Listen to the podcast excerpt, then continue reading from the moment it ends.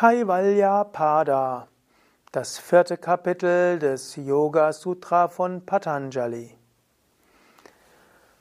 Om Namah Shivaya und herzlich willkommen zu dem ersten Vortrag zum vierten Kapitel des Yoga Sutra von Patanjali.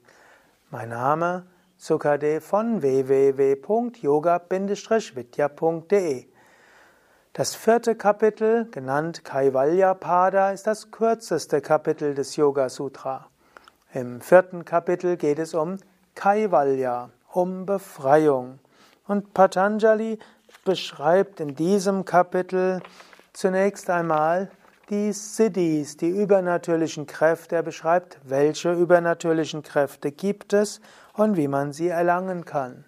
Dann erwähnt er, dass diese übernatürlichen Kräfte nicht wirklich übernatürlich sind, sondern nur außergewöhnliche Modifikationen in der Natur. Dann spricht er über Gemüt und Ego und sagt, es gilt, Gemüt und Ego zu transzendieren. Dann spricht er über Wünsche und Karma und sagt, transzendiere Wünsche und Karma. Dann spricht er über Zeit und Existenz und sagt, transzendiere die Zeit und die Existenz. Dann geht es um das Selbst, um Gedanken und Psyche und er sagt, transzendiere Gedanken und Psyche. Schließlich greift er das Thema des, der ersten Phase des ersten Kapitels auf. Er sagt, Ruhe des Geistes führt zur Selbsterkenntnis. Und dann spricht er über Gedanken, Samskaras und Kleshas, greift so einige Themen des zweiten Kapitels auf und sagt, überwinde Gedanken, Samskaras und Kleshas. Und dann in den letzten Phasen, da geht es um Dharma, Megha Samadhi und Kaivalya. So erlangst du die Befreiung. Im Grunde genommen kann man sagen, das vierte Kapitel greift die verschiedenen Gedanken der ersten drei Kapitel nochmal auf, führt sie alle zusammen und schließt dann damit, so ist die Befreiung erlangt.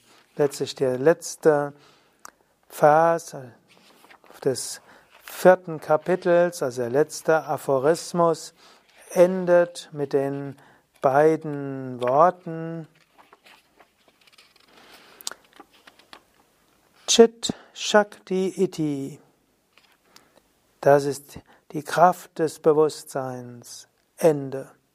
Also Kaivalya kommt, dann Iti, mehr braucht es nicht. Ja, das war jetzt eine Kurzübersicht über das vierte Kapitel und dann werde ich die nächsten Male sprechen über die einzelnen Verse.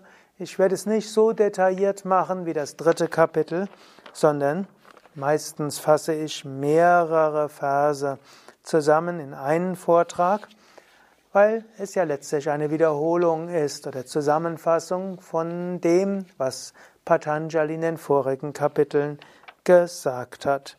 Viertes Kapitel, also das kürzeste Kapitel, und es wird dort auch die kürzesten Vorträge zu geben.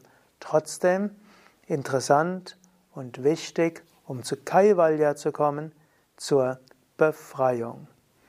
Mein Name ist Sukade von www.yoga-vidya.de und alle Verse findest du in dem Buch Die Yoga-Weisheit des Patanjali für Menschen von heute, das gesamte Yoga Sutra mit Wort für Wort Übersetzung, auch auf unseren Internetseiten. Om Shanti.